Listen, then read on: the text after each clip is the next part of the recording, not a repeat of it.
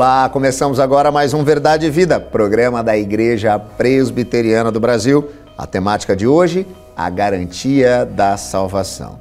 Vamos conversar um pouquinho sobre como, por meio da ação redentora de Cristo, nós podemos ter a convicção que fomos trazidos de volta para um relacionamento real e efetivo com Deus, Criador de todas as coisas. Como fomos eleitos desde a eternidade para poder experimentar a graça de Deus, apesar de não merecermos.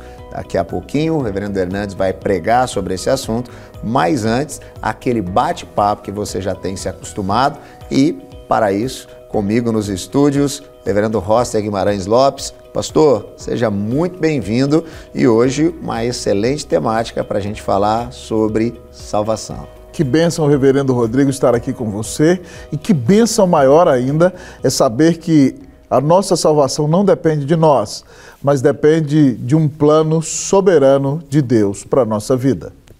É fantástico nós entendermos, Pastor Roster, essa ação efetiva da parte de Deus por intermédio de Cristo na nossa salvação. Muitas vezes nós temos uma visão equivocada sobre isso, né? Ah, pensando talvez em uma ilustração, muitos pensam na salvação em uma perspectiva que nós estávamos como que ah, nos afundando e afogando em um mar aberto e então tentando de alguma maneira sobreviver. Jesus então aparece, nos lança uma corda corda, a gente se debate, luta, pega a corda, Jesus puxa de um lado, a gente puxa do outro, ele então nos resgata e nós dizemos: Jesus nos salvou e eu ajudei bastante. Mas não é isso que a sabedoria de Deus nos ensina. Ela nos fala que nós estávamos mortos em nossos delitos e pecados incapazes de fazer qualquer coisa, mas Jesus é aquele que nos traz então de volta à vida, e isso muda tudo. Não tem a ver conosco, tem a ver com o que ele fez.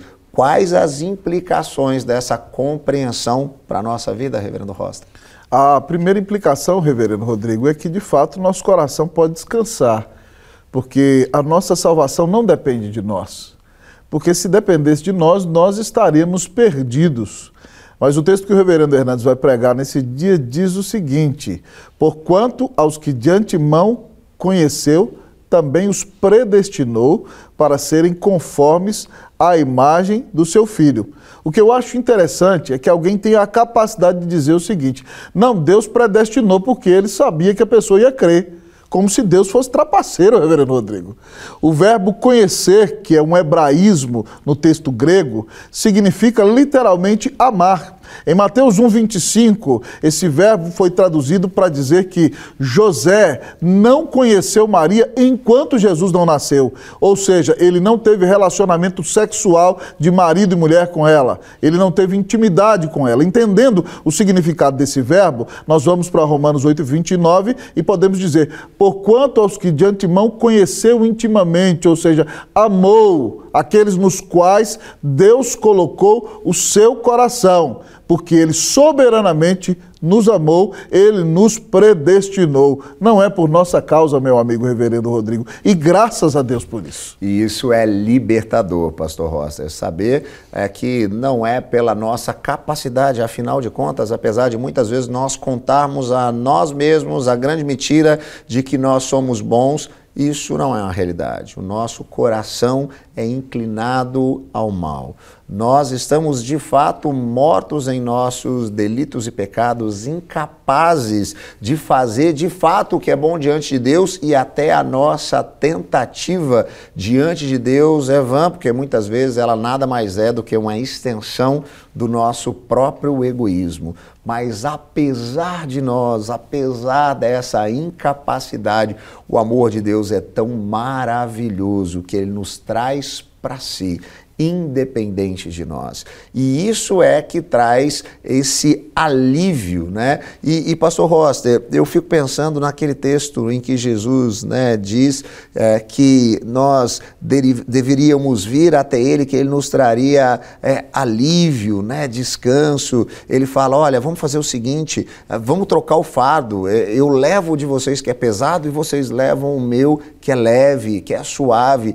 E eu olho para a vida de muitas pessoas pessoas ah, que frequentam igrejas cristãs no nosso país e essas pessoas carregam sobre si um fardo muito pesado porque elas acreditam que as suas obras, que as suas ações, que a sua religiosidade é o que vai garantir a sua salvação, o que as leva a ficarem desesperadas, inclusive com medo de perder a sua salvação, e aí elas diminuem a obra redentora de Cristo, colocando nelas mesmas o peso para a salvação. E, e, é muito difícil viver isso. Agora, se Jesus diz que nós devemos, ah, de fato, trocar esse fardo e deixar Ele carregar o nosso fardo pesado, não seria então melhor nós entendermos isso e carregar sobre nós esse leve fardo?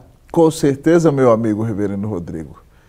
Quando me fazem essa pergunta, eu geralmente respondo da seguinte maneira: Você acha que Deus daria o único filho dele para morrer numa cruz? para que essa salvação dependesse de você e você pudesse perdê-la? Deus não é louco. Deus entregou o único filho dele na cruz do Calvário para nos dar uma salvação eterna. Então essa salvação não depende de nós. É a clássica frase de Charles Spurgeon: Não existe nada que eu possa fazer para que Deus me ame menos, mas não existe nada que eu possa fazer para que Deus me ame mais. Se eu de fato creio no Evangelho, eu vou entender que eu sou aceito diante de Deus. Que agora eu vivo para Cristo Jesus e eu não tenho que ter um desempenho para me relacionar com Deus. Ele me ama apesar de mim mesmo. Mas, contudo, isso também não me permite uma vida de qualquer jeito, não é verdade, meu amigo? É verdade, pastor Rossi. Muitas vezes a pessoa que não compreende o evangelho, ela vai dizer: "Ah, então se tudo tem a ver com Jesus, então eu não preciso fazer nada, vou viver a minha vida de qualquer maneira, livre, leve e solto, da forma que der na cabeça". É isso? Não, essa pessoa, ela não compreendeu o evangelho, porque quem compreende o evangelho não é nem seduzido pelo ladrão da religiosidade que coloca em si mesmo mesmo né, essa capacidade de merecimento, mas também não é seduzido pelo ladrão da licenciosidade que o leva a viver uma vida a partir da libertinagem. Mas quem de fato compreende o Evangelho é tão constrangido em seu coração por tão grande amor, pela escolha de Deus em Cristo Jesus, a compreensão e a convicção daquele que nos fez eleitos agora para a salvação eterna e que nós perseveramos de tal forma que não a perdemos, que isso nos leva a viver uma vida em resposta a tão grande amor. Então nós passamos a seguir princípios, preceitos e valores em resposta a um amor que já foi provado por nós. Jesus não vai morrer na cruz, ele já morreu, ele já provou, ele já fez, ele já lançou ah, os nossos pecados na imensidão do esquecimento. Então nós vivemos agora agora em resposta a tão grande amor. Então nós vivemos de forma diferente, seguindo princípios e valores da sabedoria de Deus que trazem vida, que trazem mudança, que fazem novas todas as coisas, como resposta amorosa ao Deus amoroso e gracioso que decidiu nos amar. É, é por aí? É por aí, meu amado reverendo Rodrigo. E o que eu acho maravilhoso é que Cristo conquistou tudo isso para nós, para nos dar a bênção do privilégio de termos um relacionamento vivo e pessoal com Deus. Um dos versículos que o reverendo Hernandes vai usar diz assim: Porquanto aos que de antemão conheceu, também os predestinou para serem conformes à imagem do seu filho, a fim de que ele seja o primogênito entre muitos irmãos. A obra de Cristo na cruz fez de você e de mim filhos de Deus. E Jesus não é somente o nosso Senhor, ele é o nosso irmão mais velho. É para nos deixar perplexo que o Rei da Glória tenha se igualado a nós e faça de nós seus irmãos. Nós somos adotados como filhos de Deus. Nós temos um relacionamento vivo e pessoal com o Senhor e ele morreu na cruz para nos fazer conforme a sua imagem. Ele ressuscitou em glória e porque ele ressuscitou, nós também ressuscitaremos. E a Bíblia diz que nós seremos como ele é. Que bênção maravilhosa tudo que Cristo conquistou para nós. Amém. Essa é a garantia da nossa salvação, essa convicção, essa certeza de que quando os nossos olhos se fecharem para a história, eles se abrirão para a eternidade. Jesus estará diante de nós, enxugará de nossos olhos toda a lágrima, não haverá mais choro, nem dor, nem tristeza, a antiga ordem terá passado. Essa é a garantia da nossa salvação. E é exatamente sobre isso que o pastor Hernandes vai pregar, trazer a mensagem da parte de Deus à sua mente e ao seu coração nesse momento. Portanto, prepare-se, prepare-se para ouvir aquilo que Deus tem a te dizer e que você possa, de fato, ter os seus olhos abertos para a ação do Espírito Santo que vai convencer você do pecado, da justiça e do juízo, o levar a entender quem de fato Jesus é Jesus, aquele que garante a sua salvação. Não sai daí.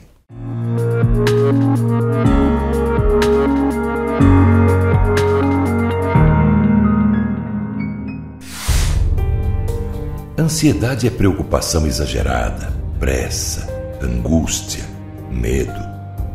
Ansiedade rouba sua alegria, tira sua paz, seu brilho, consome pouco a pouco a sua vida. Vivam sem preocupações na presença de Deus, pois Ele toma conta de vocês.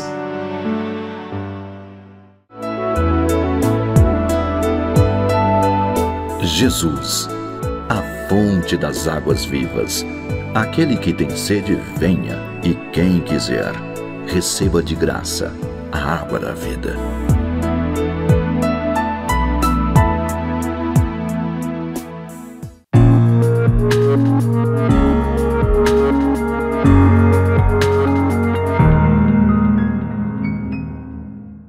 Um privilégio partilhar com você a palavra de Deus no programa Verdade e Vida.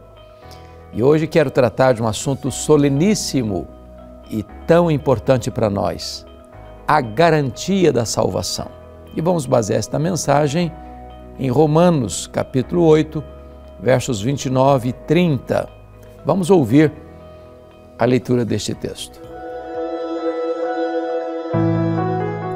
Porquanto aos que de antemão conheceu, também os predestinou para serem conformes à imagem de seu filho, a fim de que ele seja o primogênito entre muitos irmãos. E aos que predestinou, a esses também chamou. E aos que chamou, a esses também justificou. E aos que justificou, a esses também glorificou. O apóstolo Paulo, na carta aos Romanos, o seu maior tratado teológico, conhecido como Manifesto Cristão ou Evangelho, segundo Paulo, depois de mostrar a realidade do pecado, no capítulo 1, 18 a 3, 23, depois de expor a gloriosa doutrina da justificação pela fé, a partir do capítulo 3, verso 24, depois de tratar da nossa união com Cristo e da hediondez do pecado, no capítulo 7. Agora, no capítulo 8, ele vai chegar ao pináculo das verdades eternas, expondo para nós esta garantia inabalável da nossa salvação em Cristo Jesus. E eu quero aqui tratar com você sobre cinco declarações solenes, benditas, gloriosas, feitas pelo apóstolo Paulo, e então concluir com cinco perguntas retóricas nos versos 31 a 39. Quais são estas cinco declarações de Paulo que cimentam, que galvanizam a segurança da nossa salvação? A primeira delas é que Deus nos conheceu de antemão. Está no versículo 29. Porquanto aos que conheceu de antemão, também os predestinou para serem conformes à imagem de seu filho. Esta palavra conhecer, tanto no hebraico quanto no grego, é muito mais do que um conhecimento intelectual. É, na verdade, uma relação de intimidade. Deus nos amou de antemão. Deus pôs o seu coração em nós antes mesmo da fundação do mundo. O amor de Deus por nós é eterno. E esta é uma verdade gloriosa porque este amor é incondicional. Deus não nos amou por causa dos nossos méritos, mas apesar dos nossos deméritos. A segunda verdade, a segunda declaração está no verso 30. Aos que Deus predestinou. Não fomos nós quem escolhemos a Deus, foi Deus quem nos escolheu. Deus não nos escolheu no tempo, mas na eternidade. Deus nos escolheu não por causa das nossas boas obras, mas para as boas obras. Deus não nos escolheu por causa da nossa fé, mas para a fé. Deus não nos escolheu por causa da nossa santidade, mas para sermos santos. De tal forma que tudo provém de Deus. Ele soberana e livremente nos escolheu para a salvação em Cristo Jesus, para sermos santos e irrepreensíveis. A terceira declaração é que Deus nos chamou. Aos que Deus predestinou, a esses Deus também chamou. Há dois tipos de chamados: um externo e outro interno. Um dirigido aos ouvidos e outro dirigido ao coração. Muitos são chamados, poucos escolhidos. O Senhor Jesus Cristo disse: Eu tenho outras ovelhas que não estão ainda no aprisco. Convém-me conduzi-las, elas ouvirão a minha voz e me seguirão. Eu dou a elas a vida eterna e ninguém as arrebatará das minhas mãos. Quando nós tivemos aquele bendito encontro com Cristo, fomos alcançados pela graça, convertidos pela obra do Espírito Santo, algo aconteceu. A venda foi tirada dos nossos olhos, o tampão dos nossos ouvidos, o nosso coração de pedra foi trocado por um coração de carne e nós ouvimos a voz do Evangelho. Ah, quantas experiências magníficas desse chamado de Deus. A voz de Deus é poderosa. Ele chama na rua, no estádio de futebol, no bar da esquina, no leito de um hospital, dentro de casa dentro do santuário. Esta voz ecoa nos ouvidos da alma, é o evangelho da graça, é a mensagem da salvação, e então nós fomos tocados, porque é o próprio Deus quem nos dá o arrependimento para a vida, é o próprio Deus quem nos dá a fé salvadora, é o próprio Deus, a obra do Espírito Santo, quem nos regenera, quem nos justifica, quem nos santifica, tudo provém de Deus. Este chamado bendito e glorioso que um dia nós ouvimos e fomos alcançados e transformados pelo Evangelho. Mas ainda em quarto lugar, Paulo diz assim: aos que Deus chamou, esses Deus também justificou. A justificação é o coração da Bíblia, é a essência do Evangelho. Este é um termo legal. A justificação é um ato, não é um processo, não tem graus, não há uma pessoa mais justificada do que outra. Acontece não dentro de você, mas fora de você, no tribunal de Deus. Quando você crê no Senhor Jesus, você é declarado justo diante do tribunal de Deus. Me permita clarear um pouco mais este assunto. A Bíblia diz que todos pecaram e destituídos estão da glória de Deus. Não há justo nenhum sequer. E a Bíblia diz que todos nós teremos que comparecer perante o tribunal de Deus para dar contas da nossa vida. Naquele grande dia, os livros serão abertos e nós vamos ser julgados segundo o que estiver escrito nos livros. Nesse grande dia do juízo, testemunhas levantar-se-ão contra nós. Por exemplo, nós vamos ser julgados pelas nossas palavras. Vamos dar conta no dia do juízo por todas as palavras frívolas que proferimos. Você já mentiu alguma vez? Falou mal dos outros alguma vez? Contou alguma piada imoral da qual você se envergonhou alguma vez? espalhou fake news alguma vez? Talvez você não se lembre, mas tudo isso está registrado nos anais do tribunal de Deus e vamos dar conta no dia do juízo por todas as palavras frívolas que proferimos. Vamos ser julgados e, nesse quesito, certamente culpados. Vamos ser julgados pelas nossas obras. O que fizemos? O pai não viu, a mãe não viu, os amigos não viram, o marido não viu, a esposa não viu, nem a lei viu, mas Deus viu. Você apagou a luz, fechou a porta, mas Deus estava lá. Pelas nossas obras, nós não conseguiremos entrar no céu. Nesse quesito, condenados, culpados. Mas a Bíblia diz que nós vamos ser julgados pelas nossas omissões. Se você sabe que deve fazer o bem e não faz, nisso você está pecando. Então, nesse quesito, culpados. Mas a Bíblia diz que nós vamos ser julgados pelos nossos pensamentos, pelos desejos secretos do nosso coração. Quem passa por esse crivo? Nenhum tribunal da terra tem competência para julgar foro íntimo, mas o tribunal de Deus julga foro íntimo. Os psicólogos dizem que passam pela nossa cabeça cerca de 10 mil pensamentos por dia. Quantos deles você teria vergonha de contar ao amigo mais íntimo? Pois bem, vamos imaginar que você seja uma pessoa extremamente virtuosa. Vamos imaginar que você, durante um dia inteiro, não peque nenhuma vez por palavras, por obras, por omissão.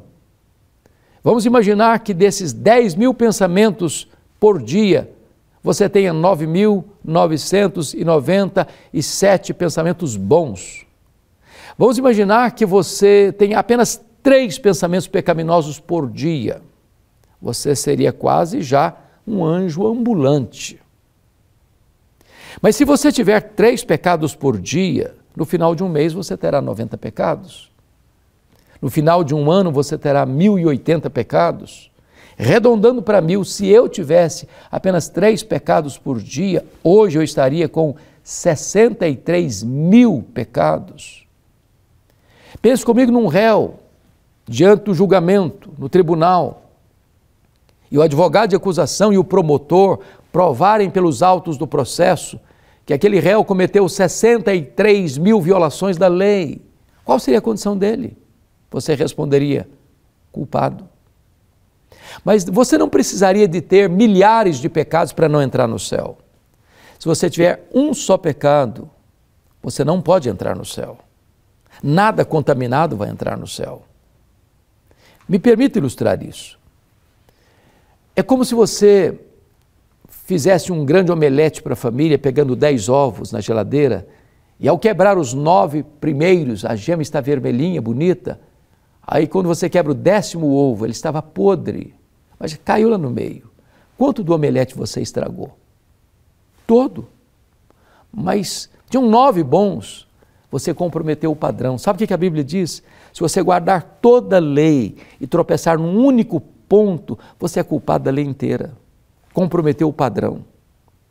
Então, você pode estar pensando assim: bom, mas se é desse jeito, então eu estou frito, não há saída para mim. Você tem razão, não tem mesmo não. É impossível que você seja salvo pelos seus méritos, pelas suas obras, pelos seus predicados morais, pela sua religiosidade. Mas eu tenho uma boa notícia para lhe dar. O que você não consegue fazer, Deus fez por você.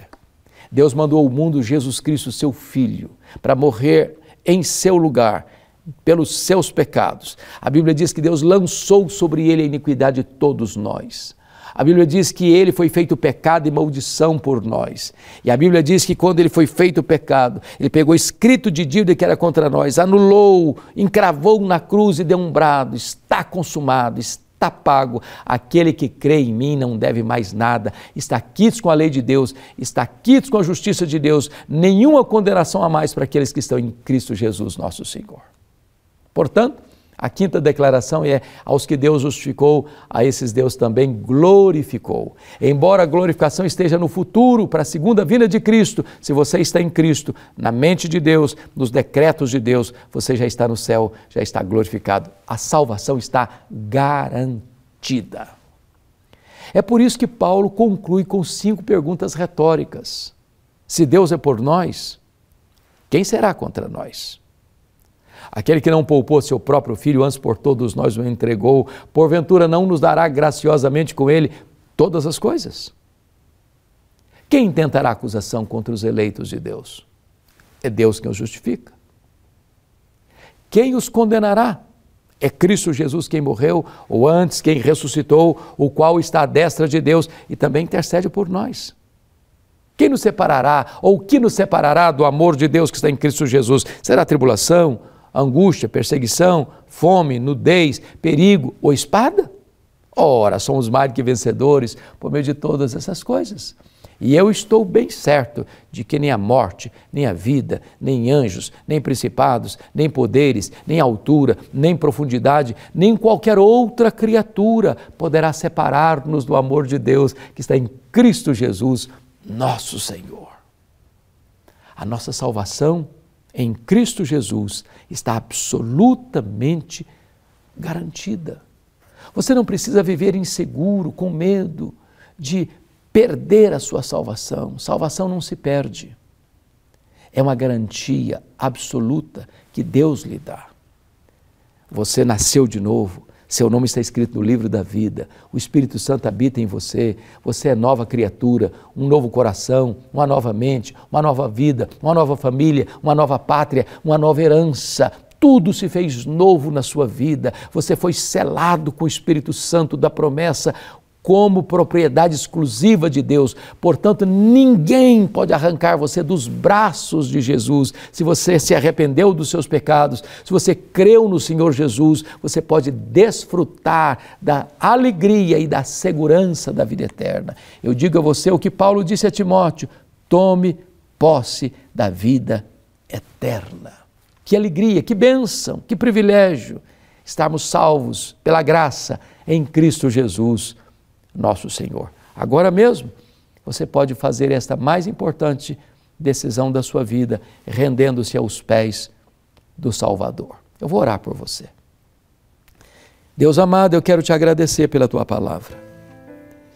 E eu te peço que tu apliques esta palavra ao coração daqueles que agora estão nos assistindo, para que haja salvação, para que haja alegria, para que haja segurança e certeza da vida eterna. Oramos assim em nome de Jesus. Amém.